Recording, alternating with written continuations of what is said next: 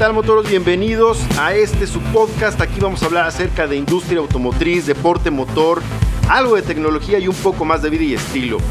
Yo soy Paco del Toro, su anfitrión. Gracias por estar con nosotros. Ah, vamos a platicar, vamos a empezar hablando un poco acerca de, de Nissan. Eh, este podcast lo vamos a estrenar con la marca japonesa que lleva 60 años recién cumplidos en México y que ha tenido una serie de eventos para, para festejarlo, para celebrar eh, de una manera impresionante este, este, este acontecimiento porque fue un hito para la marca japonesa a nivel mundial, ya que México fue el primer país donde Nissan eh, fundó una planta para el ensamblado de sus unidades fuera de Japón y fue la planta de Civac en Morelos, justo en México, y ya cumple 60 años de actividades y en, nuestro país. Pero no vamos a hablar acerca del el aniversario de Nissan en esta ocasión, sino vamos a centrarnos en una cuestión que va relacionada de algo que es importante mencionar, que tiene que ver con eh, lo que ocurrió en agosto del año pasado, en agosto de 2021, cuando se iba a celebrar el Auto Show de Nueva York. No se llevó a cabo el Auto Show de Nueva York y de última hora fue cancelado por temas de COVID justamente, todo lo, toda la crisis de pandemia que ha afectado a nivel internacional y que ha cancelado tantos, justo tantos autoshows y tantas expos de industria automotriz en el mundo.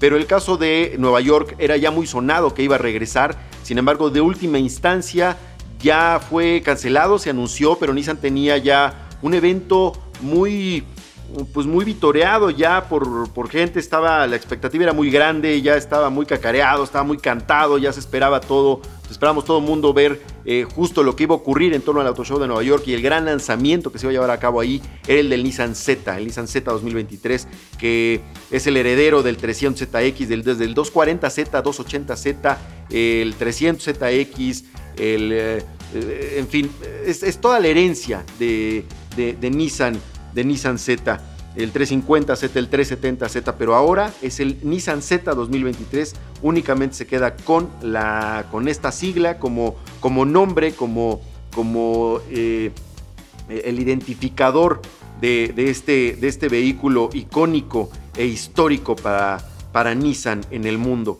Se llevó a cabo allí en Nueva York justo la presentación del Nissan Z. Tuvimos oportunidad de estar allá con, con ellos, acompañándolos para este lanzamiento estelar a nivel global. Era la primera vez que se presentaba de manera oficial ya como el modelo que finalmente iba a quedar, que efectivamente, como bien lo comentó Alfonso Albaiza, el vicepresidente de diseño de Nissan a nivel internacional también, que estuvo allá presente y que nos, nos dedicó amablemente un buen espacio para poder charlar con él acerca de, lo, de la inspiración para el, el diseño del Z, algunos elementos muy particulares como los faros, eh, como una katana que está ahí plasmada en uno de los laterales del auto. Pero en fin, eh, fue algo de lo que estuvimos viendo ahí en, en, Brooklyn, en Nueva York, que fue ahí en el puerto de Brooklyn. No fue propiamente en la ciudad, bueno, en, la isla de Manhattan, sino en el puerto de Brooklyn, donde se llevó a cabo un, evento espectacular que tenía toda la historia de Nissan Z ahí en, con vehículos de, distintos, de distintas épocas, todas las generaciones estuvieron ahí exhibidas con, autos impecables que parece que fueron sacados de producción el día de ayer. Pero bueno, estábamos ahí, platicamos con Alfonso Albaiz acerca de todo esto, pero no nos vamos a centrar en ello porque no se trata de Alfonso Albaiz a lo que vamos a tocar en esta ocasión, sino de una charla que tuvimos también donde amablemente Ashwani Gupta, el CEO de Nissan a nivel global, estuvo acompañándonos también y nos dedicó un espacio a algunos medios. Eh, la marca desde Nissan Mexicana, eh, por, por, medio de Nibu, eh, llevó a medios mexicanos y a otros eh, integrantes de la prensa, colegas de la prensa latinoamericanos, para estar ahí presentes en, este lanzamiento y nos dedicó algún espacio a Shani Gupta para poder platicar con él. Y justo hablábamos acerca del Z, pero a mí me resultaba muy interesante un detalle que es la electrificación de la marca, que es una tendencia muy clara en el mercado. Y Nissan marca la pauta a nivel internacional, especialmente porque fue el primer, eh, la primera marca que lanzó eh, el primer vehículo a su vez eh, comercial eléctrico para el mundo, que fue Nissan Leaf en su primera generación en 2010. Hoy ya Nissan tiene 12 años de haber lanzado eh, la movilidad eléctrica al mercado. Ya después de, Nissan Leaf vinieron otras marcas sacando diferentes productos, pero eh, hay, un, hay un detalle muy importante que tiene que ver justo con la, la, movilidad eléctrica y es que depende mucho de infraestructura en los distintos países donde se vaya comercializando estos productos. porque Es necesario justo contar con suficientes cargadores para poder echar a andar estos vehículos, para poder mantenerlos con la batería llena, con suficiente nivel de carga para poder recorrer los vehículos que así se eh, los, perdón, los kilómetros que se necesiten. Y este, este nivel de infraestructura está más desarrollado evidentemente en unos países con respecto a otros.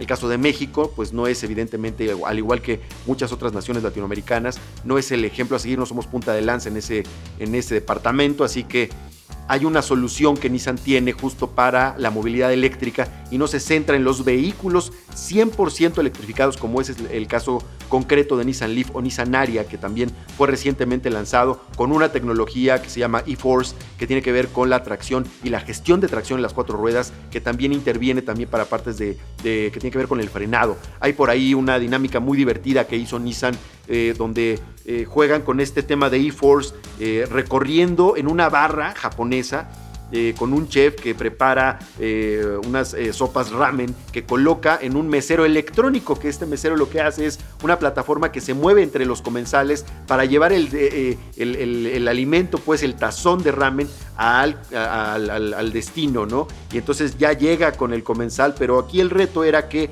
a la velocidad que, que recorría la barra este, esta, esta plataforma electrónica, eh, equipada con la misma tecnología eForce que tiene ahora Nissan Aria, eh, llevara justo el tazón de ramen y no derramara ni una gota y así lo consiguieron. Pero tampoco vamos a hablar de eso. Aquí lo que nos atañe es el tema de Nissan e-Power, que está muy próximo a lanzarse ya en México eh, se habla de la posibilidad de que ya se ensamblen vehículos electrificados en México, que concretamente se referiría a e-Power. Tuvimos oportunidad también a lo largo del año pasado de platicar en una entrevista exclusiva con eh, José Román, el, presidente de Nissan Mexicana, y hablamos de muchos temas, eh, pero uno de ellos que fue importante que tocamos justo tiene que ver con la, incursión de la electrificación en el país, pero con esta otra alternativa tecnológica que es e-Power, pero particularmente si pudieran ser o no producidos en México. También es un, es un secreto a voces, es un rumor que se habla, del que se habla mucho y es muy probable que tengamos producción de e-Power en el país para su distribución en mercados latinoamericanos concretamente y posiblemente Estados Unidos. Pero por lo pronto vamos a concentrarnos en esto. Es muy probable que Nissan e-Power se lance ya muy, muy en breve. Ya hay spots publicitarios por doquier y la marca japonesa lo menciona como una alternativa muy inteligente para resolver estas carencias que tienen que ver con infraestructura en estas naciones latinoamericanas. Y justo México no es la excepción, es lo que nos comentaba también Ashwani Gupta, al igual que José Román en Nueva York. Vamos a la entrevista.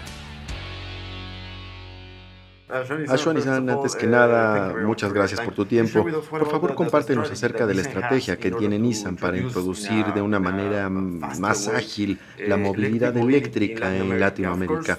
Aunque esos países no cuentan eh, con una infraestructura más robusta, sin embargo, es algo que sucederá. Eh, y también eh, quisiera saber si la pandemia ha cambiado la estrategia de alguna manera. Sí, para Nissan en 2010 lanzamos Leaf sin que nadie lo pidiera. Uh, para nosotros eh, demostramos que la tecnología eléctrica forma parte de nuestra capacidad de innovación. Um, eh, um, esto hace que se hace a propósito, no por arte de magia. Traer esa innovación eh, enriquece la vida de la gente. Para nosotros la vida de la gente tiene como meta ser cero emisiones, que significa electrificación. Nuestra ambición es alcanzar cero fatalidades, que es conducción autónoma enfocada en tecnología centrada en el humano. El deseo es enriquecer el estilo de vida que están conectados, que son características que vemos en área. Esto significa que la electrificación no es un objetivo, es la consecuencia de la elección de los clientes. Eh, nuestro papel es hacer las elecciones de los clientes fáciles a través de traer emoción al conductor, ofrecer mejores precios y mejor valor de propiedad y además finalmente dar mejores soluciones al cambio climático. Dejaremos que los clientes tomen la decisión Ahora vamos al cómo. Cuando se trata de Latinoamérica, desde luego estamos observando el momento en que el cliente esté preparado y paralelamente preparamos todas las opciones que dijimos anteriormente. Para el inicio del 2030 tendremos el 100% de nuestras opciones integrada a la alineación de nuestros productos en los mercados. Estaremos listos para que dependiendo del comportamiento de nuestros clientes, estemos preparados y entonces de acuerdo a la infraestructura de cada gobierno, estaremos listos para entrar completamente. Gracias. Bueno, insisto en movilidad eléctrica porque es algo que es como el futuro, pero está ocurriendo ahora. Uh, Así que eh, si acaso piensan y por qué que Nissan y Power podría ser la opción eh, en mercados latinoamericanos. Ah, e-Power es una gran tecnología. ¿Por qué? Pues porque el cliente obtiene la sensación de manejo eléctrico. así que es un auto eléctrico con un pequeño tanque de combustible sin conectarse. Así que uh, esta es eh, una buena tecnología uh, eh, que, que permite al cliente obtener la sensación de conducción eléctrica por un lado, mientras que por el otro, basado en la infraestructura actual, podría sentirse ansioso, por ejemplo. Uh, en Japón tenemos más de medio millón de clientes eh, que, que, han experimentado la tecnología e-Power los estamos lanzando en China, mientras que en Europa estamos por lanzar el Qashqai Power. Definitivamente ambas tecnologías están listas. Y, nuestras plataformas futuras podrían montar eh, tanto e-Power como vehículos eléctricos, así que dependiendo de las características de cada mercado objetivo podríamos introducir el tipo de vehículo requerido. En conclusión, e-Power puede ser una excelente opción de tecnología, especialmente para Latinoamérica. Y esto fue la entrevista con Ashwani Gupta, donde también estuvo eh, presente José Román. Por allá otro medio le preguntaba acerca a Ashwani Gupta acerca de la electrificación probable de Nissan Z en un futuro. Eh, yo no lo vi muy convencido a Ashwani Gupta, creo que no le gustó mucho la idea de la electrificación de Nissan Z porque es un vehículo más tradicional de la marca que obedece a una cuestión de poder y que finalmente tiene que ver con motores de combustión. Al final, bueno, eso fue lo que nos comentó Ashwani Gupta. No parece haber planes de electrificación de Nissan Z, pero la tecnología de e-Power finalmente, como bien lo comentaron ambos, es una gran solución, una gran probable solución para esta carencia de infraestructura débil en eh, países latinoamericanos o mercados emergentes que justo van en desarrollo en esos términos. Y, y Nissan e-Power finalmente será lo que va a resolver. Vamos a tener un siguiente episodio donde vamos a hablarles un poco más acerca de ePower y explicarles de qué va concretamente y a qué se refiere, por qué es una solución ideal y eh, también vamos a hablar un poco acerca de justo otro vehículo eléctrico que tuvimos oportunidad de probar en el lanzamiento de C40 Recharge eh, de Volvo y otra prueba de manejo que tuvimos ahí oportunidad de hacer también con Audi A3 Audi A3 a secas porque ya no se especifica si es sedán o no. Ya en México no llegará más Audi A3 hatchback. Muchas gracias motoros por estar conmigo aquí en este su podcast para hablar sobre industria automotriz, deporte motor, tecnología y un poco de vida y estilo. Gracias, nos vemos en el siguiente episodio.